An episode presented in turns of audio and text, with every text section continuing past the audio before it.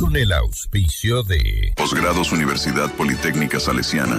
Te mostramos el camino para lograr tus sueños. CNT Empresarial. Ven a Mush Bruna, Cooperativa de Ahorro y Crédito. Programa de información apto para todo público.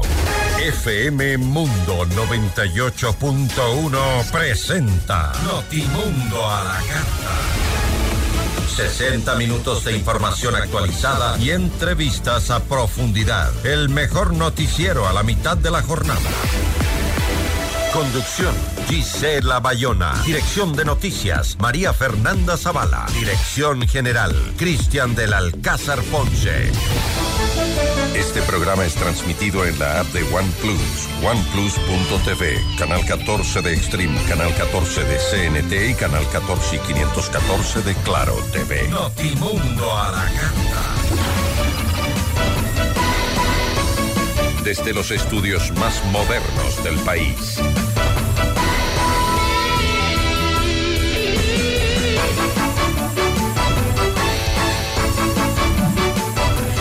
¿Cómo están? Muy buenas tardes con todos. Gracias como siempre por acompañarnos con la información. Hoy en nuestras entrevistas vamos a conversar con Steven Ordóñez. Él es asambleísta por ADN. Hablaremos sobre esta ya creo que inminente ruptura del pacto entre el oficialismo, el Partido Social Cristiano y la Revolución Ciudadana en estos apenas 100 días de gestión de la Asamblea Nacional. También nos va a acompañar Ricardo eh, Álava, él es periodista de Perú, con él conversaremos sobre la emergencia sanitaria en ese país tras el incremento de los casos de dengue. Hasta ahora hay 31 mil casos en Perú y parece que se extiende por la región, por eso hay mucha preocupación. También estará con nosotros eh, Vico Villasís, es alcalde de Esmeraldas, con él conversaremos eh, sobre cómo está la situación luego de las fuertes lluvias, hay cientos de damnificados, muchas necesidades en Esmeraldas. Recordemos que es una de las provincias más conflictivas por el nivel nivel de violencia que tiene y eh, también pues eh, tiene un alto índice de pobreza y desempleo, el mayor del país. Em, bienvenidos, aquí empezamos. Titulares de Notimundo a la Carta.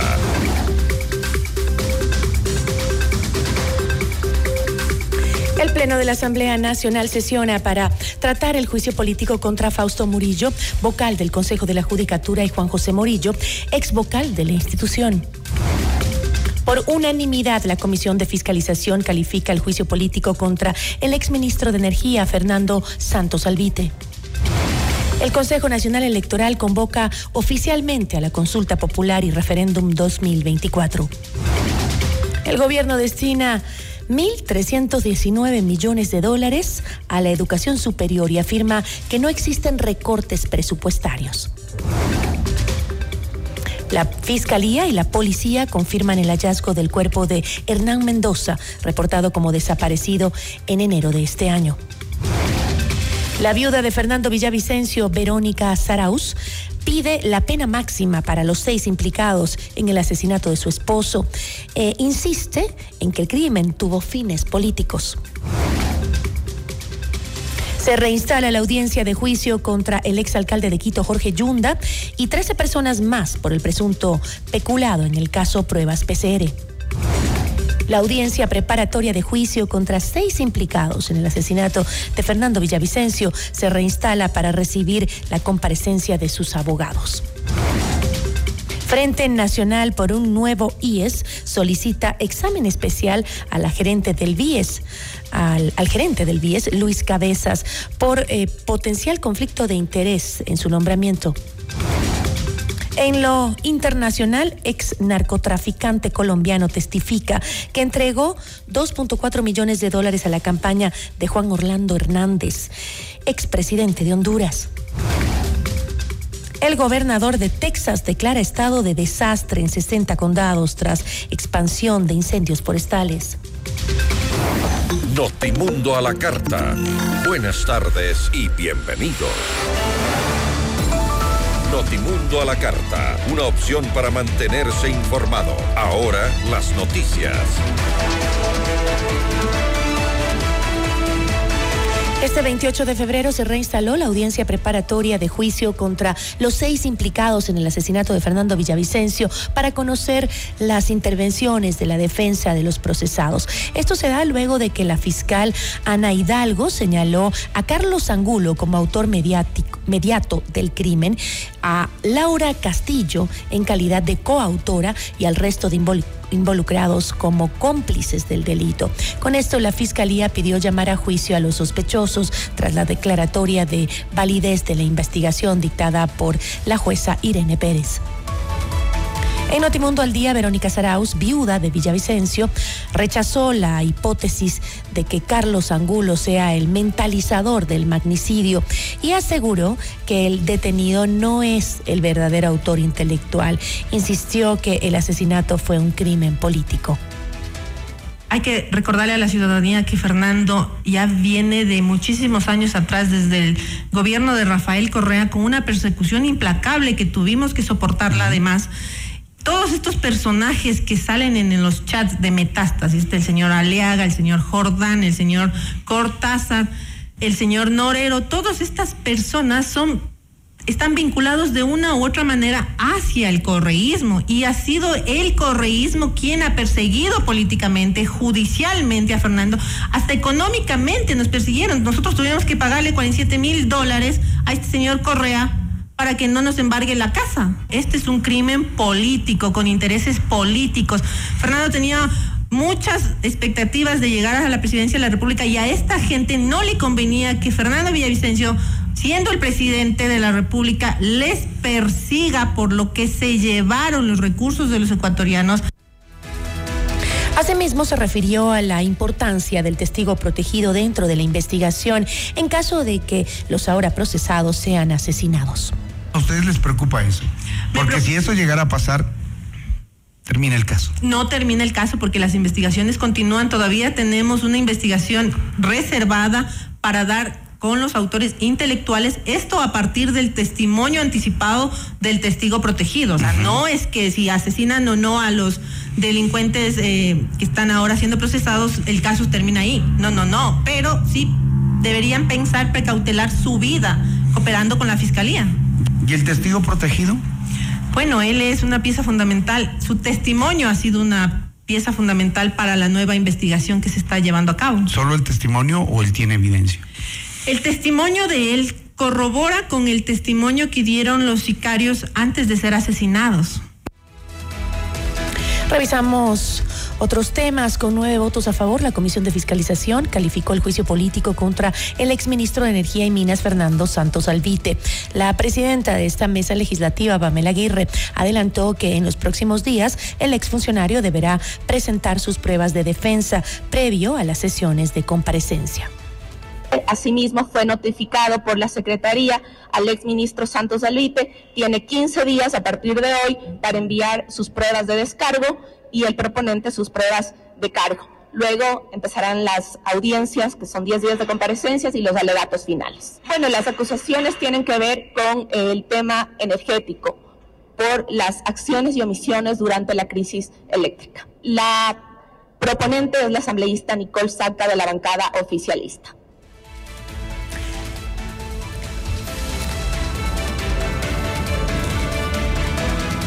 El Pleno de la Asamblea Nacional se instaló para tratar el informe de la Comisión de Fiscalización que recomienda el juicio político contra Fausto Murillo, vocal del Consejo de la Judicatura y el ex vocal de la institución, Juan José Morillo. La asambleísta por la Revolución Ciudadana, Sofía Espín, asegura que existen los elementos suficientes para censurar y destituir a Murillo frente a sus actuaciones en el Consejo de la Judicatura. Hemos encontrado que en medio del juicio anterior al señor Murillo, en donde no fue eh, censurado, hubo reparto, hubo reparto en la Asamblea Nacional. Para no ser censurado el señor Murillo, en el proceso anterior de juicio político, hubo reparto. Nombraron a eh, familiares de los asambleístas como funcionarios del Consejo de la Judicatura. Esta información nos llega y es oficial del Consejo de la Judicatura. Es información oficial. ¿A quiénes repartieron? Por ejemplo, la hija del ex asambleísta Francisco León. La ponen gestora de archivo. En medio del juicio político hay reparto. Del juicio político anterior. Al señor Pablo Pasquel Ruiz, primo del ex asambleísta Mario Ruiz, le entregan un cargo en el Consejo de la Judicatura. Por su parte, Murillo señaló que en caso de darse su destitución del cargo, el Partido Social Cristiano podría beneficiarse luego de que su alterna asuma sus funciones. Eh, si es que tiene cabida la censura, en el supuesto no consentido, los vocales tenemos un suplente. Y en mi caso, la suplente es la doctora Elsie Celi, identificada claramente con el Partido Social Cristiano. Yo he venido señalando que más allá de Fausto Murillo, aquí hay un tema de institucionalidad. Estamos exactamente en un proceso de selección de 10 jueces de Corte Nacional y claro, los intereses de orden político, los intereses de la mafia narcopolítica pretende infiltrarse en el Consejo de la Judicatura para meterle mano en los procesos de selección, nada más ni nada menos de 10 jueces de la Corte Nacional, que a su vez tendrán que elegir el presidente titular de la Corte Nacional. Y además esa Corte tiene que enviar la terna para que en el año 25 se integre el nuevo Consejo de la Judicatura Revisemos otros temas sobre una presunta ruptura entre el acuerdo legislativo entre el oficialismo, el Partido Social Cristiano y la Revolución Ciudadana. La ministra de Gobierno, Mónica Palencia, señaló que existen intereses de otras organizaciones políticas de cara a las elecciones de 2025.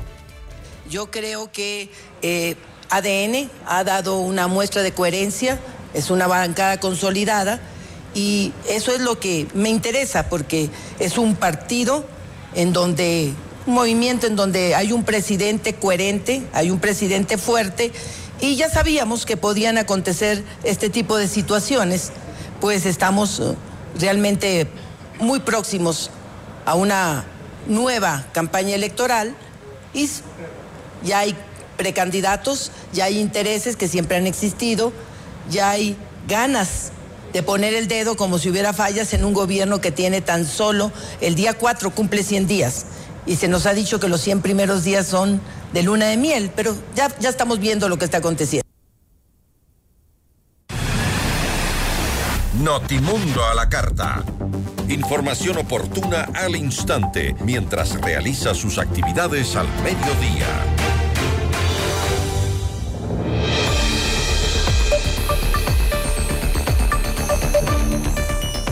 Cuando les da la gana, ahí sí valen nuestros votos y ahí sí apoyan o nos piden el apoyo. Nos sentimos utilizados, maltratados y burlados, dijo en este mismo espacio informativo Pierina Correa, asambleísta y hermana del expresidente Rafael Correa. A solo 100 días de su gestión en la asamblea, el pacto entre ADN, Partido Social Cristiano y la Revolución Ciudadana se rompió. La entrevista a la carta, en diálogo directo con los protagonistas de los hechos. Nos acompaña a esta hora Steven Ordóñez, asambleísta por ADN. ¿Cómo está, asambleísta? Buenas tardes. Gisela, un gusto saludarte, saludar a todas las personas que nos están viendo y escuchando a través de este medio. Siempre para nosotros es un honor venir a informar lo que venimos haciendo por este país y por nuestra provincia, la provincia del Oro. Asambleísta, ustedes utilizaron a los asambleístas de la Revolución Ciudadana para con sus votos aprobar proyectos del gobierno y luego no cumplieron con los acuerdos, como dijo en este espacio ayer precisamente Pierina Correa. Eh, Gisela, yo con mucho respeto... Eh, te lo digo, que a nosotros nos han elegido para tomar decisiones en bien de este país. Y lo que hemos hecho nosotros es trabajar por este país. Ha venido leyes económicas urgentes enviadas por el presidente Daniel Novoa, a las cuales eh, se ha aprobado por mayorías e incluso se ha acogido todas las observaciones de las diferentes bancadas. Yo creo que es momento de que los partidos políticos tienen que quedar a un costado y de que todos tenemos que alzar una sola bandera, que es la bandera de este país. Ese ha sido el propósito de Steven Ordóñez, de la bancada de ENI, más que todo el compromiso de los asambleístas, tanto así que más del 60% de los ecuatorianos hoy por hoy creen en esta Asamblea Nacional, donde se ha aprobado 13 leyes, se ha aprobado tratados de libre comercio, que tal vez hayan diferencias, pero que lo que las coincidencias sean es sacar adelante a este país. Ayer yo escuchaba las declaraciones de la asambleísta Pierina Correa, que la respeto mucho, pero yo siempre he sido de la línea de que atrás de, un pleno, de unas cámaras, nos está viendo la ciudadanía y que lo que ellos quieren son resultados, resultados positivos, que por eso nos hemos unido. Yo no, no, no te puedo dar una postura que se ha roto un pacto o no, porque todo lo que se ha hablado es sacar adelante este país. Es tanto así que el día de ayer eh, el Partido Social Cristiano eh, ponía un exhorto al gobierno nacional y ahí quedó demostrado que la Asamblea Nacional se unió, todas las bancadas, para apoyar este exhorto. Entonces, ahí es cuando yo digo que hoy por hoy hay asambleístas comprometidos que quieren el desarrollo de este país. Pero, a ver, eh, la, falta, creo que definitivamente la falta de acuerdos en, las reformas al Código Orgánico Integral Penal fueron la causa que desataron pues esta ruptura o esta, este alejamiento de RC de este acuerdo eh, parlamentario. Em, obviamente la Revolución Ciudadana tiene... Eh, tiene el control de la eh, Comisión de Justicia, tienen cinco de los diez asambleístas que la conforman, y fue justamente el presidente de esa mesa legislativa, Fernando Cedeño, que es correísta también, quien incluyó a último momento estas reformas polémicas que tanto em, tanto comentario y tanta desazón han causado, no solo entre los asambleístas, sino también entre la población en general, ¿no? Eh, pero eh, yo me pregunto eh, si la comisión aprobó unánimemente ese informe que pasó al Pleno de la Asamblea para el debate. ¿Qué fue lo que sucedió ahí dentro? Ustedes tienen dos asambleístas en la comisión. ¿El partido uno? Uno. El Partido Social Cristiano también tiene uno. Bueno, no importa, pero lo tienen, tienen su representante. Es deber obligación de los asambleístas conocer los informes. Pierina dijo ayer, sí sabían lo que había en el informe, lo sabían, y si dicen que no lo saben, pues simplemente no quisieron leerlo.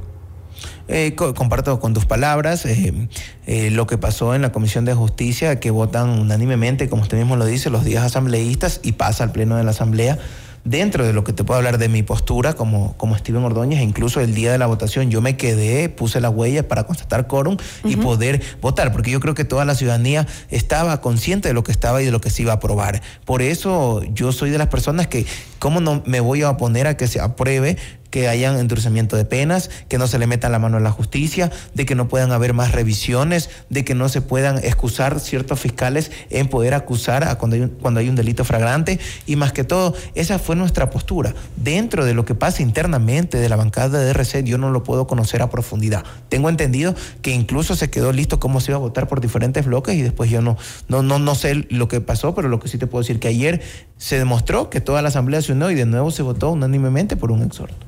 Ahora, pero este, eh, el oficialismo era consciente de que estas reformas iban a ser planteadas por el correísmo, habían conversado del tema, esto era parte del acuerdo que llevaban. No, no, no, para nada. Por eso nosotros fue nuestra postura que nosotros no íbamos a apoyar ni a una revisión más, ni, ni que se pueda pedir información cuando hay una investigación previa de parte de fiscalía.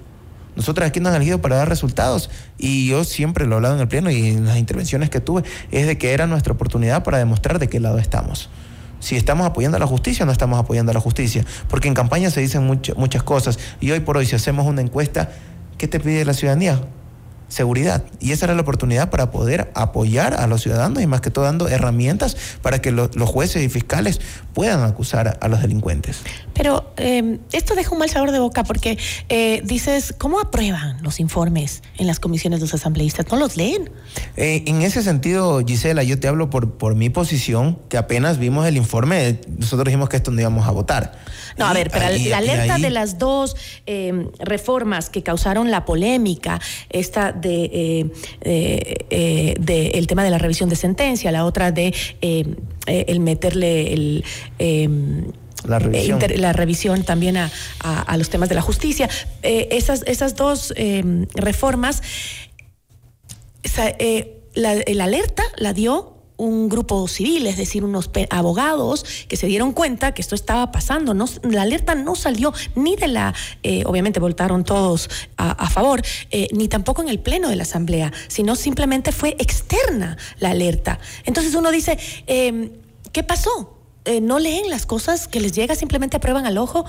Tal vez eh, da mucho como decir, como entiendo tu postura, Gisela, pero lo que yo te hablo es que apenas se aprobó el informe, apenas nos llegaron los informes dentro de mi equipo, pudimos revisar, nosotros dijimos, alto, ahí nosotros no vamos, e incluso la postura de la bancada fue que ahí no vamos, y ahí creo que hay el problema de lo que está sucediendo y que se escucha tras cámaras y que se escucha en los pasillos de la Asamblea. Pero yo lo que te puedo decir, que hoy, hoy por hoy quedó demostrado ayer que nos unimos todas las bancadas para sacar un exhorto e incluso tal vez en contra del presidente, porque se los optaba por el tema de riesgo y que se declaren emergencia estas zonas afectadas. Entonces lo que decimos es que cuando es tema de la ciudadanía tenemos que unirnos, no podemos estarnos dividiendo por ideologías políticas, el único, lo que tenemos que hacer es unirnos por objetivos que sacar adelante este país. Pero aquí anunciaron que se rompía el acuerdo, lo dijo Pierina, se rompe el acuerdo porque estamos cansados de ser utilizados para simplemente eh, aprobar lo que ellos consideran y no respetan los acuerdos. Así fue lo que dijo. Bueno, ¿Había eh, o no había el acuerdo para estas reformas? Yo, yo no, no puedo este,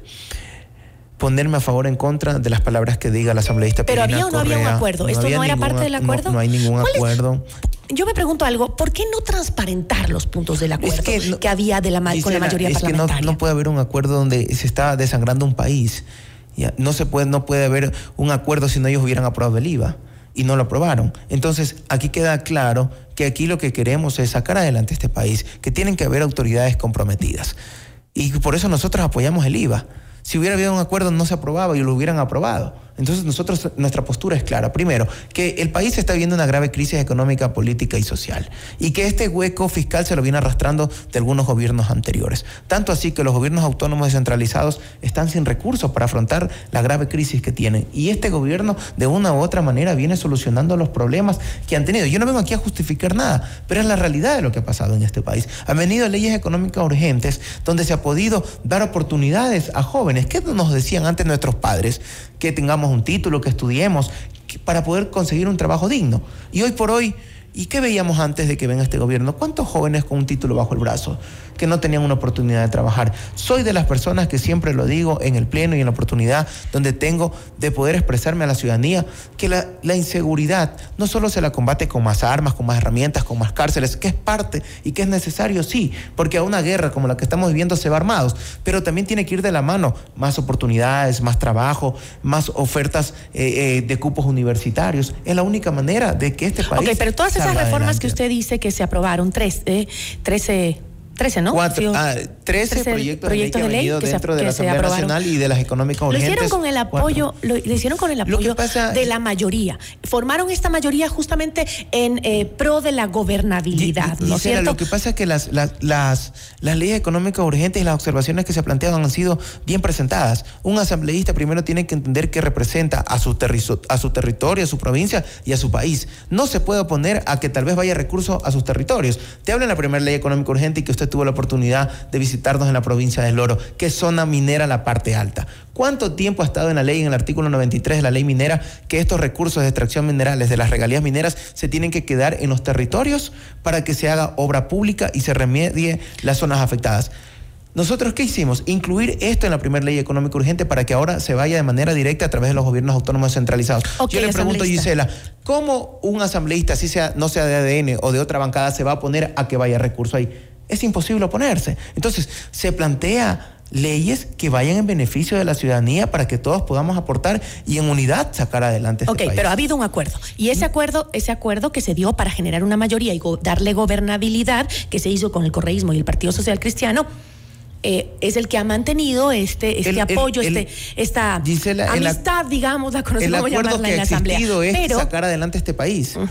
Ese es el acuerdo que, que, que ha tenido si no, no se sentirían que, le han- que les han utilizado entonces. No se sentirían que, les, que, no están cumpliendo con los acuerdos. Lo están diciendo. Los asambleístas de la Revolución Ciudadana lo no sé están qué diciendo. tipos de acuerdos Usted, usted dice, no hubo no ningún hubo acuerdo y que los acuerdos que han sido sacar adelante este país dándole seguridad, dándole oportunidades, dándole mejor calidad de vida a la gente y más Porque que los acuerdos está bien que se hagan por, por la gobernabilidad, pero digo, ¿por qué no los hacen transparentemente? ¿Por qué no le dicen, ok, ciudadanía, estos son los puntos en los que hemos acordado los Eh, Gisela, partidos de te mayoría? lo, te, te lo repito, el único acuerdo es sacar adelante este país, dándole oportunidades a la gente. Ok, este, ahora, ¿qué van a hacer sin la que mm, para mal o para bien, la Revolución Ciudadana es el partido más fuerte dentro de la Asamblea Hay que dejar claro algo, que nosotros no podemos poner ninguna barrera porque al final del día, atrás de un partido político, hay ciudadanos que siguen a los partidos políticos, pero que nosotros siempre lo dejamos claro, y siempre Steven Ordóñez lo ha dejado claro, que cuando uno llega al pleno, cuando uno ingresa al pleno, tiene que dejar las posturas políticas a un lado.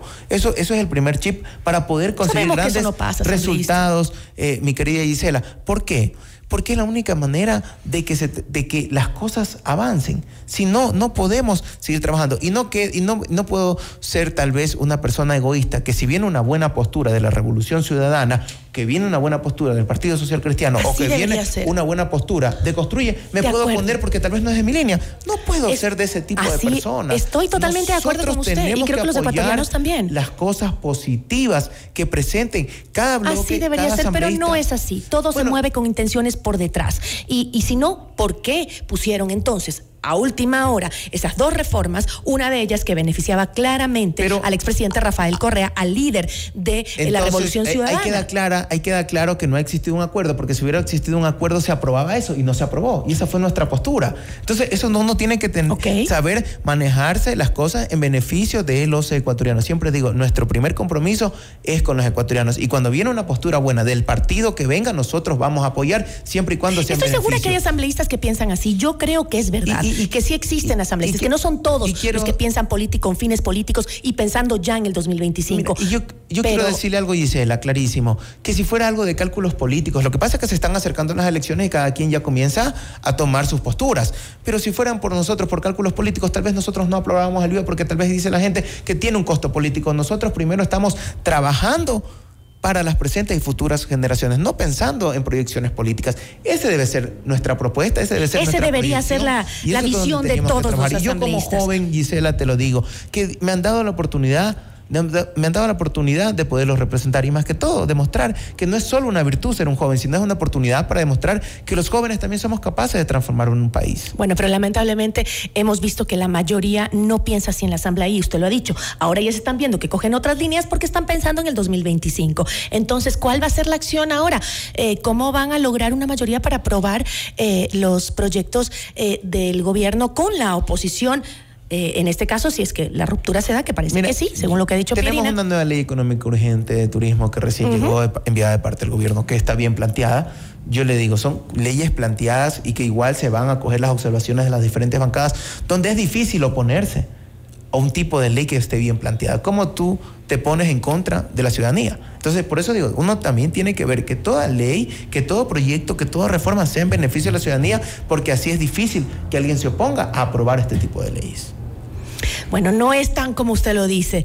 Veamos, la ley de extinción de dominio es un buen ejemplo. ¿Cuántas veces intentó aprobar esa, eh, esa ley en eh, asambleas anteriores y no pasó? Pero es una ¿Ah? ley donde esta asamblea la sacó porque porque tenía cosas positivas. ¿Quién está en contra? ¿Quién se va a poner a que a los corruptos les Cuando la, pusieron antes también Ahora se opusieron algunos grupos. Eh, mi querida Isela, y muchos son los mismos que están en esta asamblea. Y más que todo aquellos que siempre digo en el pleno que tenemos que representar a nuestros territorios. Todos saben que los gobiernos autónomos descentralizados les faltan maquinaria. La, la maquinaria incautada por, por minería ilegal o por cosas ilícitas va a quedar a favor del gobierno o de los gobiernos autónomos descentralizados para que esto se invierta en obra.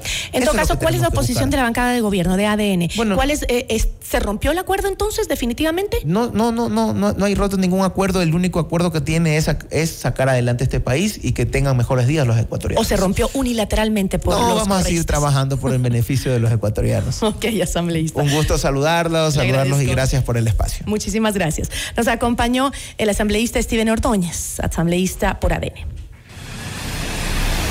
Notimundo a la carta. Información oportuna al instante mientras realiza sus actividades al mediodía.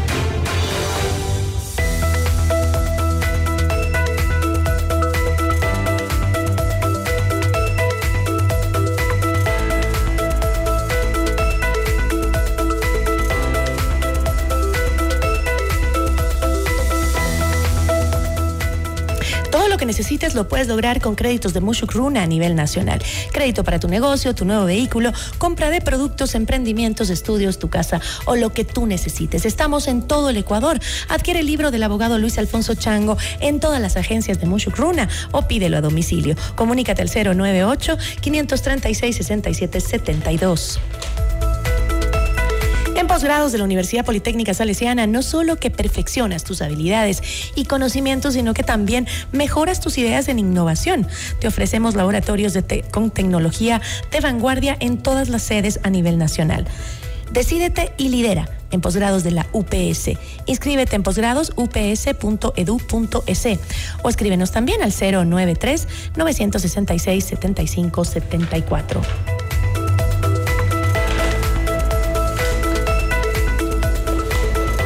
Bienvenido a la era de la seguridad digital. CNT Empresarial presenta Corporate Guard, una solución definitiva de ciberseguridad. Corporate Guard es más que una respuesta. Es tu escudo digital enfocado en seguridad perimetral, endpoints y seguridad para aplicaciones. Conoce más en www.empresas.cnt.com.es. Ya volvemos con Notimundo a la carta.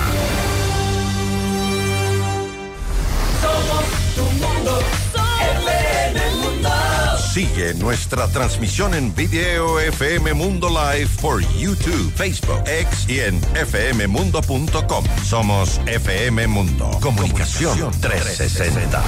Inicio de publicidad con el auspicio de Banco Guayaquil. Primero tú.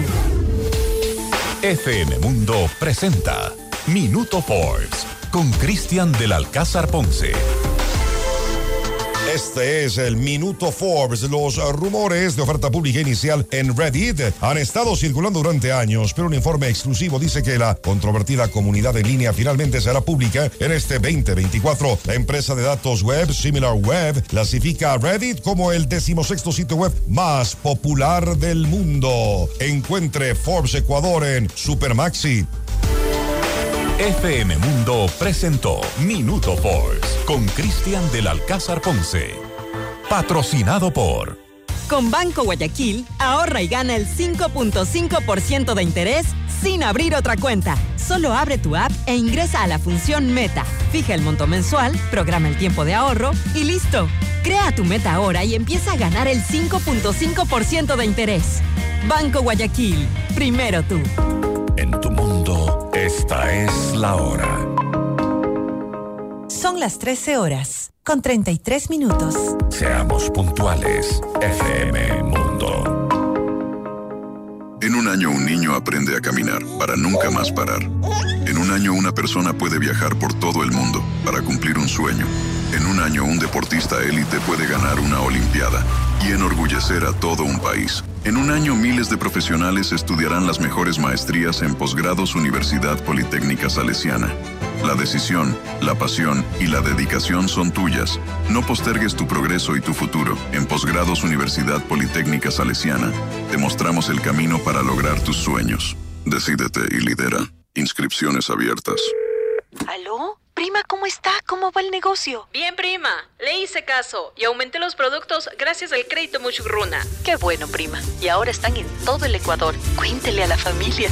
Apoyamos todas sus iniciativas y le damos crédito para lo que necesite. Negocio, estudios, viaje, vehículos y más. Hasta 30 mil dólares, sin base y sin garante. Acérquese a la agencia más cercana y solicite su crédito en todo el Ecuador. Aplica condiciones. Abogado Luis Alfonso Chango, gerente general. Estamos en el centro norte y sur de Quito. ¿Buscas la mejor cobertura móvil LTE para tu negocio? CNT Móvil Empresarial tiene la solución. Ofrecemos conexiones de alta calidad y máxima capacidad. La mejor navegación dentro y fuera de tu empresa. Llegas para realizar videollamadas, monitoreo de apps empresariales que maximizan tu productividad y llamadas ilimitadas a fijos y móviles. Impulsa la innovación con los planes StartNet, ProConnect y Elite Business. Conoce más en empresas.cnt.com.es.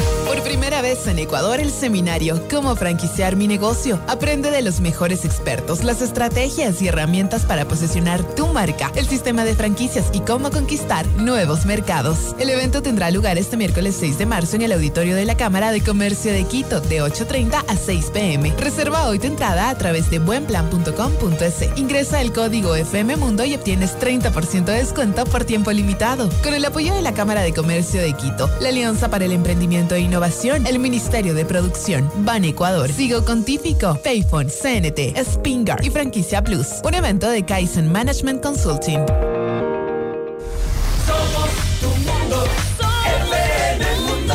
Somos FM Mundo. Comunicación 360. Fin de publicidad.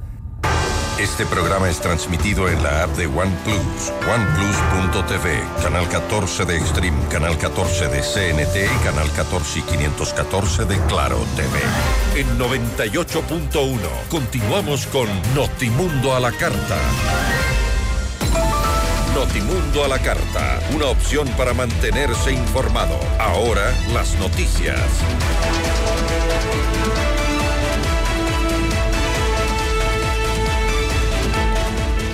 El Consejo Nacional Electoral convocó a la consulta popular y referéndum 2024 que se realizará el domingo 21 de abril entre las 7 horas hasta las 17 horas. Con esto, más de 13.6 millones de ecuatorianos están habilitados para este proceso. La entidad electoral informó que en caso de las personas privadas de libertad, la consulta se llevará a cabo el 18 de abril, mientras que los beneficiarios del voto en casa lo harán el 19 de abril.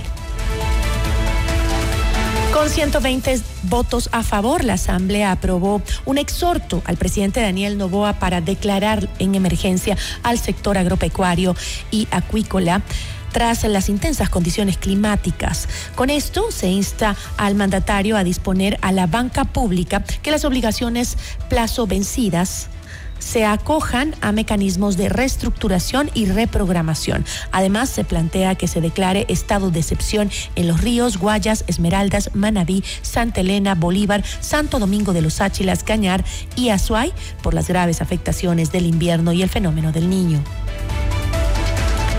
Con 110 votos, el Pleno de la Asamblea resolvió archivar los proyectos de reforma al Código de Trabajo en materia de mediación laboral para conflictos individuales. El legislador Johnny Terán, quien destacó la importancia de esta propuesta, podría generar, eh, eh, dijo que podría generar redundancias legales.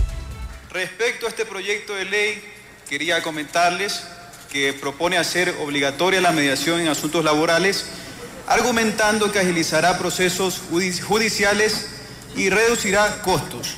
Sin embargo, ya existen leyes y reglamentos que regulan la mediación en Ecuador y las partes involucradas tienen la libertad de elegir este método de resolución de conflictos.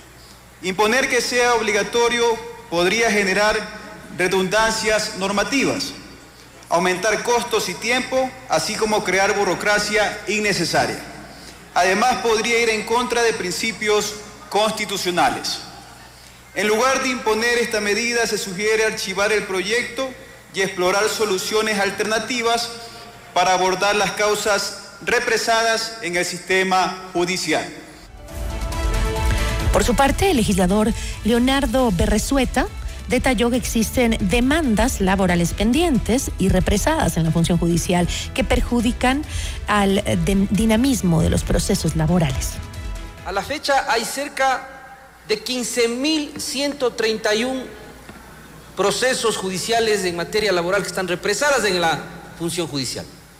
Solamente en lo que va del año 2024 existen en este momento 681 nuevas acciones judiciales, pero tenemos 15 mil que están represadas en, la función judicial. Esto evidentemente nos preocupa doblemente porque al tener, o, si es que pasara esta reforma, generaría precisamente, como ya lo anotó el proponente, la obligatoriedad al Ministerio de Trabajo de generar más empleados, más centros de mediación, que si bien son necesarios, pero no es allí en donde está el problema. El problema está en la función judicial. La función judicial debe incrementar el número de jueces laborales, en el Ecuador, debe hacer más ágil el trámite laboral en el Ecuador, al abrir la posibilidad de la mediación en materia judicial también. La sanción al acoso por medios telemáticos, cambios de responsabilidades y respeto al descanso son parte de las reformas al Código de Trabajo aprobadas en la Asamblea Nacional. En Notimundo Estelar, el abogado laboral Eduardo Santa Cruz señaló que algunos de estos planteamientos serían de interpretación subjetiva. La violencia o el acoso laboral, para traer al cuento y se puede entender mucho mejor, es el bullying dentro del espacio laboral. ¿Qué es, qué podemos conceptuar nosotros como violencia o como acoso? Realmente cualquier cosa. Porque hay un asunto que debe considerarse, que ese es un ejercicio muy subjetivo de la persona que sufre lo que él puede dominar acoso. ¿Cuál es la violencia? ¿Cuál es el acoso? Violencia, cualquier tipo de comportamiento, expresión, práctica dirigida a menoscabar la integridad y la dignidad de un compañero de trabajo, todos quienes trabajan bajo relación de dependencia o incluso sin relación de dependencia. ¿Acaso yo consideraría acoso de parte de un cliente que me llame un domingo en la Corte Provincial de Justicia de Pichincha se reinstaló la audiencia de juicio contra el exalcalde de Quito, Jorge Yunda, y 13 personas más en el caso Pruebas PCR. De acuerdo con la investigación de la Fiscalía, los implicados se relacionan a un presunto peculado por la compra de alrededor de 100.000 pruebas de detección de COVID-19 durante la pandemia. En esta se acusa al ex burgomaestre como autor mediato del presunto crimen que le habría causado un perjuicio de más de 2.2 millones de dólares al Estado.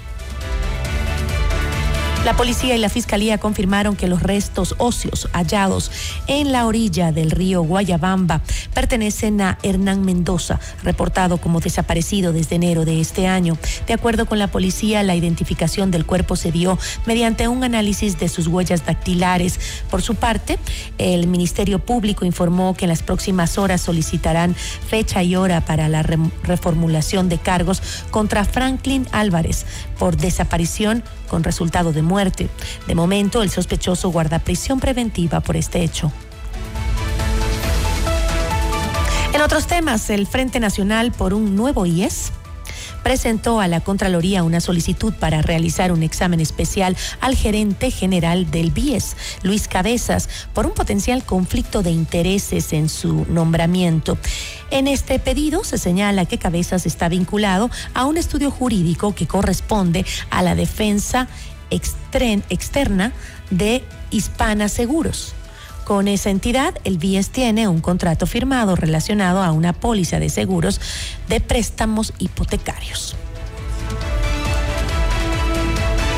Y el gobierno señaló que no se ha dado una reducción en el presupuesto para la educación superior. Frente al cuestionamiento de la proforma presupuestaria, a través de un comunicado, la CENESIT detalló que 1.069 millones de dólares serán destinados al Fondo Permanente de Desarrollo Universitario, 184 millones para la gratuidad 17 millones para el funcionamiento de las asignaciones y 49 millones para las compensaciones en el ámbito educativo. Con esto se, se completan los 1.319 millones planteados por el gobierno. Y en la Escuela Superior Militar Eloy Alfaro de Quito, el presidente Daniel Novoa participó en la ceremonia militar en conmemoración de los 195 años de la batalla de Tarqui, donde agradeció a las fuerzas del orden por su apoyo en la ejecución del decreto 111 sobre la declaración del conflicto armado interno. Como en 1829, hoy nuestras valientes Fuerzas Armadas están librando otra gran batalla para defender la soberanía del país. Quiero agradecer a las Fuerzas Armadas y a la Policía Nacional la respuesta valiente, firme y efectiva que han dado al mandato del decreto 111. Esta batalla que estamos luchando es tan importante y trascendente como fue la batalla de Tarqui y podemos decir a la ciudadanía que estamos respondiendo a este gran reto y estamos bajando los índices de muertes violentas, hemos controlado las cárceles y estamos trabajando para darle paz a los ecuatorianos. Pero aquí, hay un gobierno firme que no pacta con criminales y que libra estas batallas con el apoyo de las Fuerzas Armadas y Policía Nacional para conseguir que no falte nada. Por su parte, el comandante general del ejército, Fernando Adati, resaltó la importancia de establecer eh, a las organizaciones criminales como amenazas para el Estado. Además, como un justo reconocimiento a quien tuvo el coraje de decretar la existencia de un conflicto armado no internacional como mecanismo para recuperar el orden, la seguridad y la paz social, se ha realizado la imposición del reconocimiento honorífico especial de las Fuerzas Armadas del Ecuador. Por otra parte, en esta fecha en la que exaltamos las glorias realizadas por nuestros primeros soldados, es de especial importancia resaltar el trabajo que en estos momentos todos los soldados de nuestro ejército se encuentran ejecutando para salvaguardar la seguridad de toda la población ecuatoriana. El director del SNAI, Luis Eduardo Saldumbide, se reunió con el ministro de Transporte y Obras Públicas, Roberto Luque Núquez, para analizar temas relacionados con la construcción de nuevas cárceles anunciadas por el presidente Daniel Novoa. De acuerdo con el mandatario, estos establecimientos carcelarios se construirán en Santa Elena y Pastaza e incluirán pabellones de máxima y super máxima seguridad con inhibidores de señal celular y satelital, además de sistemas electrónicos con tecnología de punta. Notimundo a la carta. Información oportuna al instante mientras realiza sus actividades al mediodía.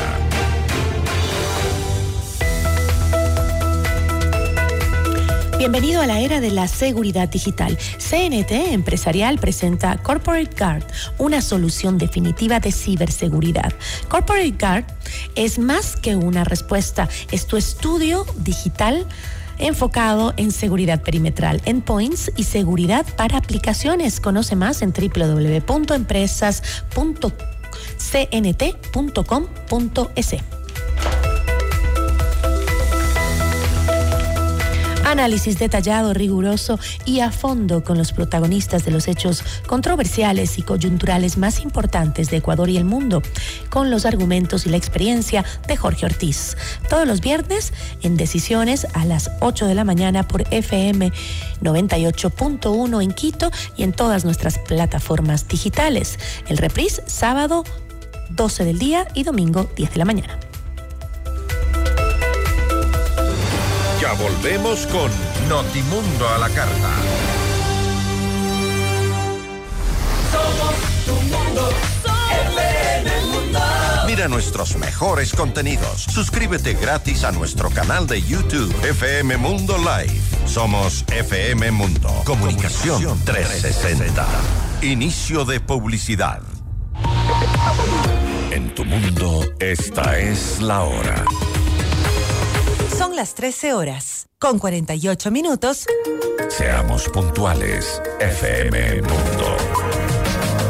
En la actualidad, la seguridad digital no es una opción, es una necesidad. ¿Estás listo para proteger tu empresa de manera efectiva? Presentamos Corporate de CNT Empresarial, la solución líder en ciberseguridad. Una fortaleza digital que protege cada aspecto de tu empresa. Con nuestras soluciones, brindamos seguridad digital a todos los dispositivos, aplicaciones e información en la nube, garantizando la continuidad de tu negocio. Conoce más en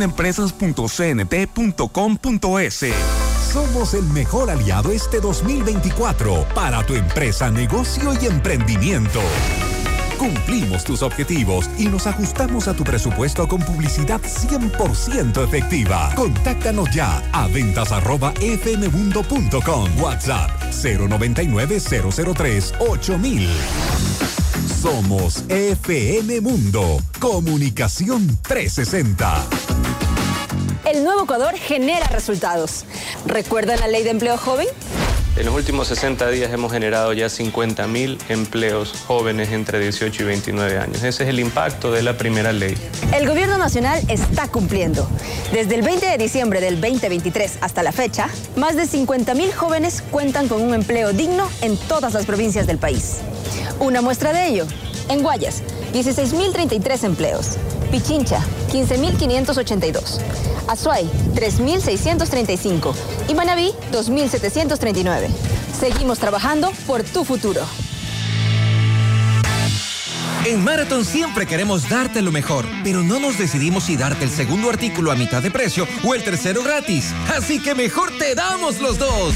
Por eso ven a Marathon y encuentra los mejores beneficios para ti con el segundo artículo a mitad de precio o tu tercer artículo gratis en mercadería seleccionada. Nosotros ya decidimos. Ahora te toca decidir a ti lo que más te gusta en Marathon. Te esperamos en todas las tiendas a nivel nacional. Aplican términos y condiciones. Promoción por tiempo limitado. Festeja con nosotros estos increíbles cinco años en Moblart.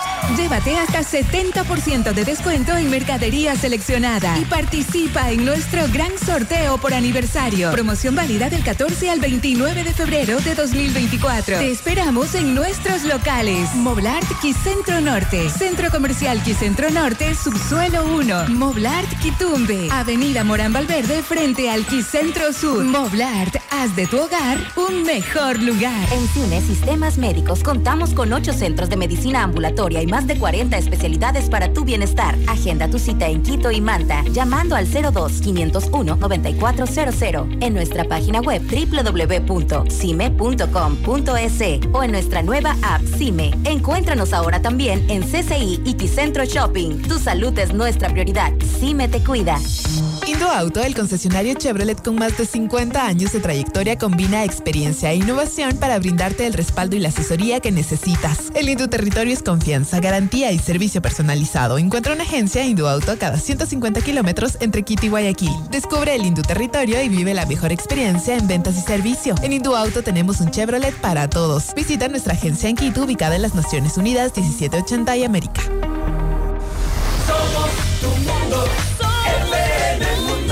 Somos FM Mundo. Comunicación 360. Fin de publicidad. Le invitamos a escuchar nuestro siguiente programa. 14 horas. Café FM Mundo. Con Nicole Cueva, Carla Sarmiento y Marisol Romero. Este programa es transmitido en la app de OnePlus, oneplus.tv, canal 14 de Extreme, canal 14 de CNT y canal 14 y 514 de Claro TV. Continuamos en Notimundo a la Carta, una opción para mantenerse informado con Gisela Bayona. Vamos a revisar la información internacional junto a nuestra cadena aliada CNN en español. Hola, soy Patricio León desde la Ciudad de México y estas son las cinco cosas que debes saber a esta hora.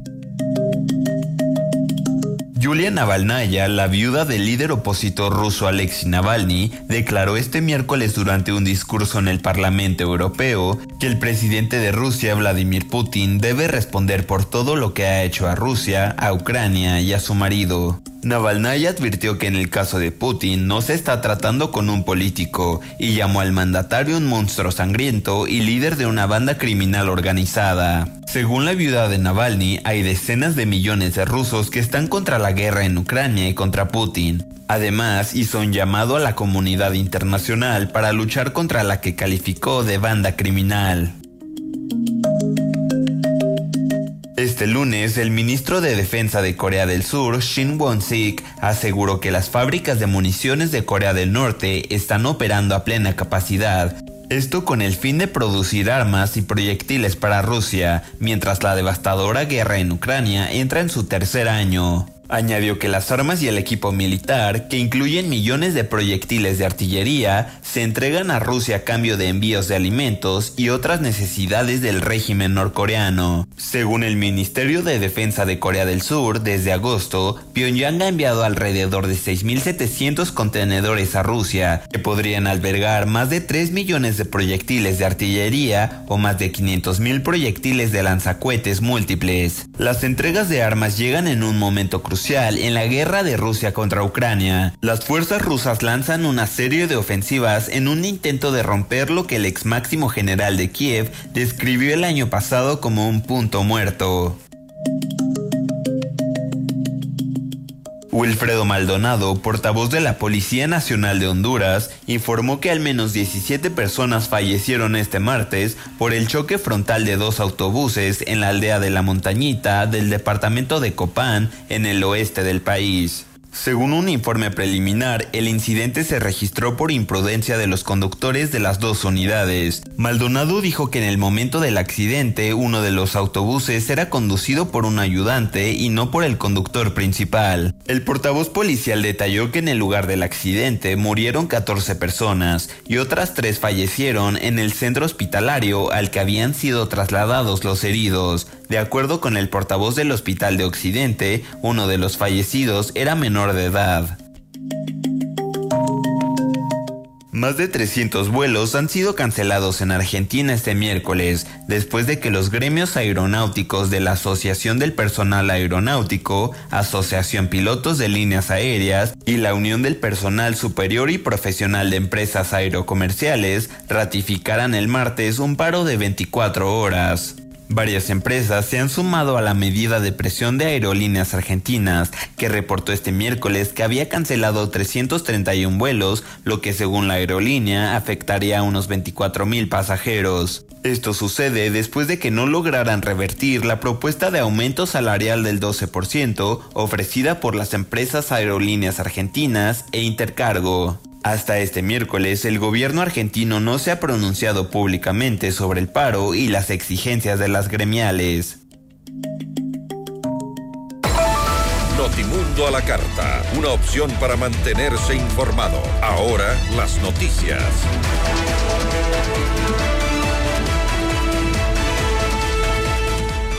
La fiscal general del Estado, Diana Salazar, se reunió con fiscales de Italia para abordar temas relacionados a la lucha contra la corrupción. En el encuentro, el fiscal nacional antimafias y antiterrorismo, Giovanni Melilio, ratificó su respaldo a Salazar en su labor para atacar las estructuras narcocriminales que aquejan al país. En la reunión, el viceministro de Justicia, Francisco Sisto, manifestó la predisposición de Italia para brindar asistencia técnica y cooperación en materia de seguridad e investigación. En Notimundo Estelar, Damián Larco, director del Servicio de Rentas Internas, detalló que con base en la proforma presupuestaria y el aumento del IVA al 15%, la institución prevé recaudar cerca de 20 mil millones de dólares para 2024. La proyección del año 2024 es que vamos a recaudar 18.300 millones de dólares y la recaudación del 2023 fue de 17.419 millones de dólares, es decir, un crecimiento del 5%. Es importante destacar que estas cifras que les acabo de mencionar no incluyen las medidas que se adoptan en la ley para enfrentar el conflicto armado interno, la crisis social y económica. Que ver con el impuesto al valor agregado y las contribuciones especiales. Nosotros tenemos las proyecciones y si incluimos estas medidas que incrementa el IVA al 15%, se incrementa el ISD al, al 5%, hay contribuciones a las sociedades y contribución a la banca. Si contamos estas medidas, la recaudación del año 2024 se incrementaría a 19.975 millones de dólares, lo cual implica un crecimiento con respecto al año anterior de, eh, casi un 15%. Larco explicó además que Albania regresó a la lista de paraísos fiscales por no cumplir con los estándares internacionales en materia de transparencia fiscal. Es que eh, este país pues permite que eh, existan compañías que no desarrollen sustancialmente eh, su actividad económica dentro de esa jurisdicción. Lo segundo es que este acuerdo de intercambio de información que tenemos hay un reporte a la fecha que indica que ese, eh, ese intercambio no es satisfactorio. Albania no cumple satisfactoriamente con el intercambio de información. satisfactoriamente, ¿qué tipo de reportes han recibido respecto de Albania? Como le decía, la OSD, el Foro Global, que es un organismo de la OSD, hace esta, esta, este intercambio de información, es el que regula el intercambio de información y constantemente evalúa que los países intercambien de forma adecuada eh, esta información. Y el, último reporte que tenemos es que Albania no comparte o no, no comparte eh, de esta información de forma satisfactoria. Es un reporte internacional, no lo hacemos nosotros.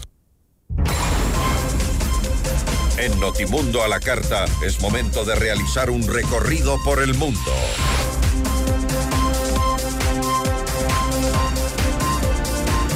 El gobernador de Texas, eh, Greg Abbott, declaró el estado de desastre en 60 condados de la zona tras el avance de incendios forestales. Con esto se espera que la asistencia a los lugares más afectados llegue de manera prioritaria. De acuerdo con las autoridades, se prevé que la condición climática durante los próximos días sea cálida y árida, lo que propicia a que los incendios continúen en la región. Según los últimos reportes, la emergencia más grande en Texas consumió más de 101 mil en el condado de Hutchinson. El narcotraficante colombiano Luis Pérez ex integrante del cartel de Sinaloa, aseguró haber entregado 2.4 millones de dólares a la campaña electoral del expresidente de Honduras, Juan Orlando Hernández. El testigo aseguró que los pagos se realizaron en diversas ocasiones para garantizar la seguridad del puerto Cortés y adquirir información sobre el movimiento de otras autoridades. De acuerdo con el testimonio de Pérez, durante este tiempo sus eh, contendores no fueron incautados como parte de un agradecimiento del exmandatario por su aporte a la campaña electoral.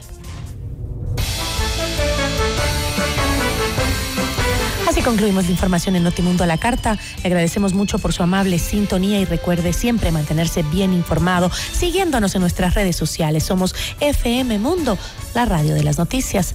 Yo soy Gisela Bayona. Una buena tarde. Gracias por su sintonía esta tarde. FM Mundo 98.1 presentó Notimundo a la carta. 60 minutos de noticias actualizadas y entrevistas. El mejor noticiero a la mitad de la jornada.